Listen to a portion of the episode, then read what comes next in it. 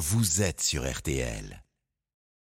Florian Gazan, les pourquoi de l'info chaque matin, alors que le vainqueur de la route du Rhum est attendu ce matin à Pointe-à-Pitre euh, en Guadeloupe. Vous allez nous expliquer pourquoi le Rhum Oui. était un peu le, le pôle emploi finalement des pirates. Oui, alors j'avoue, dit comme ça, évidemment, c'est à peu près aussi clair que nous quand on s'est enfilé euh, quelques roms. hein. On le rappelle avec euh, Modération. modération. Sauf qu'au XVIIe siècle, quand est créé aux Antilles cet alcool à base de sucre de canne, la modération, on s'en bat les quilles. J'ai bien dit quilles, car ça devient vite la boisson des marins. Tiens, ça vient d'où d'ailleurs ce mot Rhum? Bonne question, Jérôme. De l'anglais rum sans H, diminutif de rum bullion, mot qui vient de l'ancien normand rombouillon, nom donné Ah. des alcools distillés à base de cidre ou de poiré. Rien à voir avec Jean. Le poiré, c'est un cidre de poire.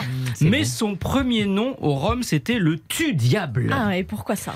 La vie à bord, c'était un peu l'enfer, Marina. Alors, pour Mhm. donner du courage et du cœur à l'ouvrage aux, aux marins, on leur distribuait des rations quotidiennes de rhum.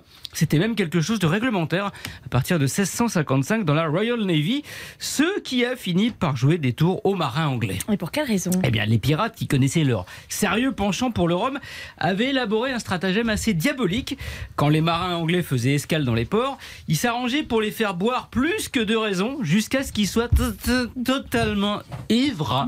Et là, le, le piège se refermait évidemment. Comment ça? Bah, le lendemain, euh, le- quand le lendemain le navire euh, des marins anglais reprenait la mer, vu leur état, bah, ils étaient complètement incapables de répondre à l'appel et de rejoindre le bateau. Donc bah, ils partaient sans eux, ce bateau, qui n'avait plus d'autre solution que de rejoindre les pirates. Mais la marine anglaise a fini quand même par trouver la parade. En interdisant le Rhum? Ah, mais non, malheureux.